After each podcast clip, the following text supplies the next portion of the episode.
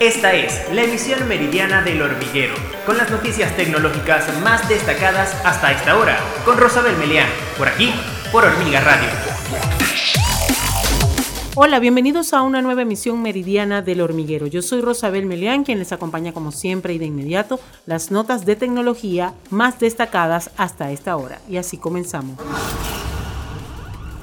Recientemente nos hemos enterado de que el videojuego Death Stranding Director's Cut la versión definitiva del juego de PS4 de 2019, creado por el japonés Hideo Kojima, se ha lanzado este viernes en exclusiva para la consola de nueva generación PS5. Death Stranding se lanzó originalmente en el año 2019 para PS4. Este juego de Hideo Kojima, creador de Metal Gear Solid, pone al jugador en la piel de Sam Bridges, interpretado por el actor Norman Reedus, en un mundo abierto post-apocalíptico en el que debe unir núcleos de población aislados por la amenaza de los entes varados, almas de muertos atrapadas que intentan arrastrar a los humanos al más allá. Death Stranding Director Scott es la versión definitiva del videojuego. Esta edición trae también nuevas pistas musicales nuevas misiones de reparto con nuevas rampas de salto con las que poder cruzar los valles con rapidez.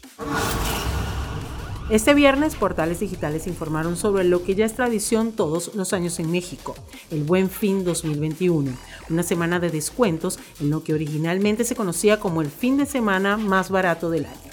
El Buen Fin 2021 se llevará a cabo del 10 al 16 de noviembre en el país azteca. Los organizadores del programa de descuentos han anunciado que se extiende por varios días, según explican, con motivo de evitar aglomeraciones como plan de bioseguridad por la COVID-19. En el sitio oficial del Buen Fin, las empresas interesadas podrán registrarse para ser parte de la celebración de ofertas, además de que será también el portal donde los usuarios podrán consultar el directorio de tiendas participantes que ofrecerán sus promociones durante noviembre. El Banco Popular de China ha publicado un comunicado en el que afirma que todas las transacciones con criptomonedas son ilegales y deben ser prohibidas. Además, ha dicho que los intercambios de moneda virtual con servicios extranjeros que prestan servicio en China son ilegales. Para combatir las actividades relacionadas con criptomonedas, ahora consideradas ilegales, el PBC y los otros departamentos tomarán una serie de medidas, entre ellas corte de canales de pago, eliminación de sitios web y las aplicaciones relacionadas. Esta noticia ha afectado de manera inmediata el valor de las criptomonedas. Tanto el Bitcoin como el Ethereum se encuentran hoy en caída libre. Este viernes nos enteramos que Google anunció nuevas funciones de acceso destinadas a personas con discapacidades motoras y del habla severas. De esta manera podrán controlar el smartphone mediante gestos faciales sin tener que recurrir ni al toque de pantalla ni al habla. Esta nueva herramienta se llama Camera Switches y permite controlar el teléfono con el movimiento de los ojos o con gestos faciales que se recogen con la cámara frontal.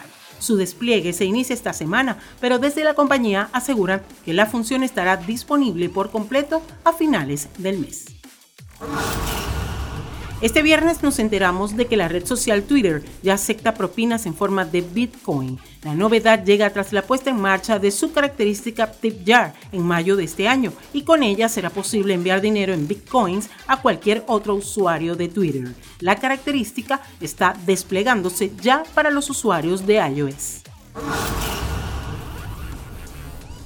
Y de esta manera llegamos al final de nuestro resumen informativo, El Hormiguero Meridiano. Yo soy Rosabel Melián, quien como siempre les invita a que nos acompañen en una próxima oportunidad. Chao, chao.